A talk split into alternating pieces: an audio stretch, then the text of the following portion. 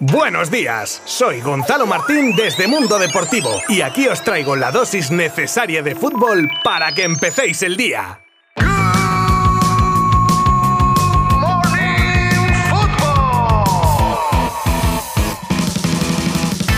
Hola, hola, muy buenas y bienvenidos a un nuevo episodio de vuestro podcast futbolero favorito, que lo sé yo, y así lo demostráis los miles de oyentes que me acompañáis de lunes a viernes esperando encontrar las noticias más destacadas. Hoy con mucha plancha, hablaremos de muchas, muchas cosas. En clave Barça actualizamos la última hora de Frankie de Jong, Lewandowski, Rafinha, Spilicueta, Alexia Putellas y otros más. Luego ampliamos horizontes y hablamos del cambio de nombre que tendrá la liga, el juicio de la Superliga, valga la redundancia, agenda de fútbol con mucha Eurocopa femenina y más nombres propios de este mercado veraniego. Como veis, un montón de temas súper interesantes aquí en Good Morning Football. Os habla Gonzalo Martín desde Mundo Deportivo y empezamos con todo ya mismo. Como os decía, vamos a empezar con todo lo último en clave azulgrana. Como destacado, nos encontramos la reunión que mantuvieron ayer Mateo Alemán, Jordi Cruyff y Rafa Juste con el CEO del United por Frankie de Jong. Hay que recordar que ya hubo un primer acercamiento el jueves pasado con dirigentes británicos y Laporta, unas negociaciones en las que el Barça quiere ingresar 80 millones. Ahora bien, que en el caso de llegar al acuerdo, solo faltaría convencer al jugador que esa ya es otra historia.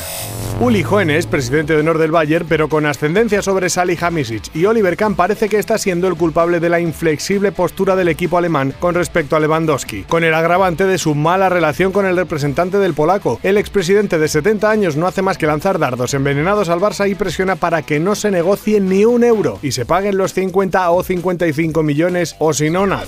Otro de los nombres del día o de la semana es el de Rafinha, que a la espera de que se asegure la continuidad o no de Dembélé se postula como el gran debate de si ir a por el brasileño en caso de que renueve el francés o gastar ese dinero en Koundé o Lewandowski, ya que desde Inglaterra aseguran que el traspaso del extremo del Leeds sería de 70 millones.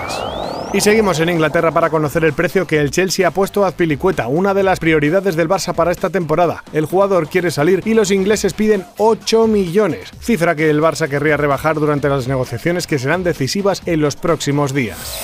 Aparte de Azpilicueta, el Barça tiene a otro compatriota en el Chelsea por quien también aspira el club azulgrana, Marcos Alonso. Ya hay acuerdo con el jugador, pero en caso de no llegar a buen puerto con el equipo inglés, aparece en escena un, vamos a decir, plan B. El lateral del Celta, Javi Galán, jugador del gusto de Xavi y del que ya hablamos hace tiempo como opción. El ya ex azulgrana Dani Alves se ha mostrado crítico con el club en una entrevista. Tras agradecer la oportunidad brindada por Xavi Laporta de volver a su casa, comentó que lo único que no le había gustado de esta etapa había sido cómo se gestionó su salida, que al Barça no le importan las personas que han hecho historia para el club. Eso sí, también deja claro que no habla de él. Y a buen entendedor, ya hay fecha para que Alexia Putellas pase por el quirófano. Será mañana martes cuando sea operada de la rotura del ligamento cruzado de la rodilla izquierda que sufrió con la selección justo antes del inicio de la Eurocopa. Aunque no se puede saber el tiempo de baja hasta después de la intervención, se estima que estará fuera de los terrenos de juego mínimo seis meses. La Real busca cerrar su tercer fichaje del verano y así lo dejó caer a Perribay. Hemos podido saber que ese fichaje sería el de Taque Cubo, de vuelta ahora en el Madrid pero que no va a ser ni incluido en la gira del equipo blanco. Será una negociación difícil pues el dinero que la Real quiere gastar es menos de 10 millones de euros. Y puede que tengamos reencuentro en Valencia, donde está al caer Samu Castillejo, que llegaría libre y donde se reencontraría con el míster que ya lo dirigió anteriormente en el Milan. Un movimiento que podría significar la salida de Gonzalo Guedes noticia oficial en la Liga Española de Fútbol, ya que la temporada que viene será la última en la que el Banco Santander será su patrocinador principal. Con el nuevo naming aún por saber, algo que se podría revelar a mediados de agosto será un contrato de 5 años y lo que se ha dejado claro es que aumentarán considerablemente los ingresos anuales cifrados ahora mismo en 20 millones de euros. El nuevo entrenador del PSG, Christophe Galtier, ha tenido tarea desde el primer día y su primera misión es la de crear la lista negra de los jugadores con los que no se cuenta y que encima cobran una fortuna. En la lista se encuentra Paredes, Icardi, Diallo, Winaldum, Kurzawa, Ander Herrera, Draxler, Gueye, Pereira, Kerer y Ebimbe. Vamos, un once completo. Junto con estas salidas, el PSG trabaja en nuevas incorporaciones. Tras la de Vitiña, el equipo parisino ya tiene a punto a un nuevo fichaje, el central del Inter, Milan Skriniar. Desde Italia así lo aseguran y todo gracias a un traspaso de 60 millones más 5 en variables.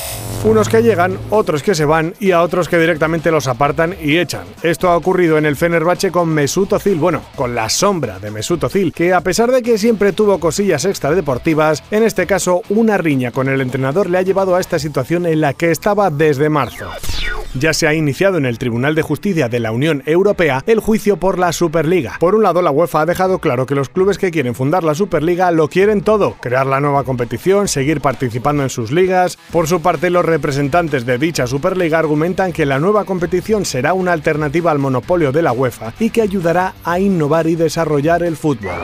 Otra confirmación oficial. Pogba regresa a la Juve seis años después para hacer el camino inverso desde Manchester. Firma hasta 2026 y cobrará 8 millones al año. Vuelve con la carta de libertad bajo el brazo tras salir de Turín con un récord por aquel entonces como el traspaso más caro hasta la fecha, 105 millones. Y para terminar os dejo la agenda de los partidos de hoy, porque sí, ya están aquí, qué ganas de volver a recordaros partidos. Varios en clave Eurocopa femenina, como los de hoy, Dinamarca contra Finlandia y el más importante, el de Alemania frente a la selección española a las 9 de la noche. Y por si hay algún interesado, también hoy tenemos un buen amistoso entre el United y el Liverpool a partir de las 3 de la tarde.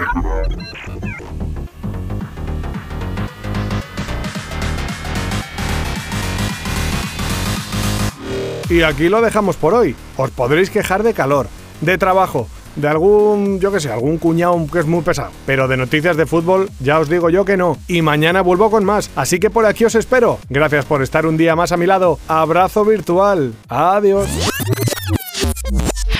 Mundo Deportivo te ha ofrecido Good Morning Football, la dosis necesaria de fútbol para comenzar el día.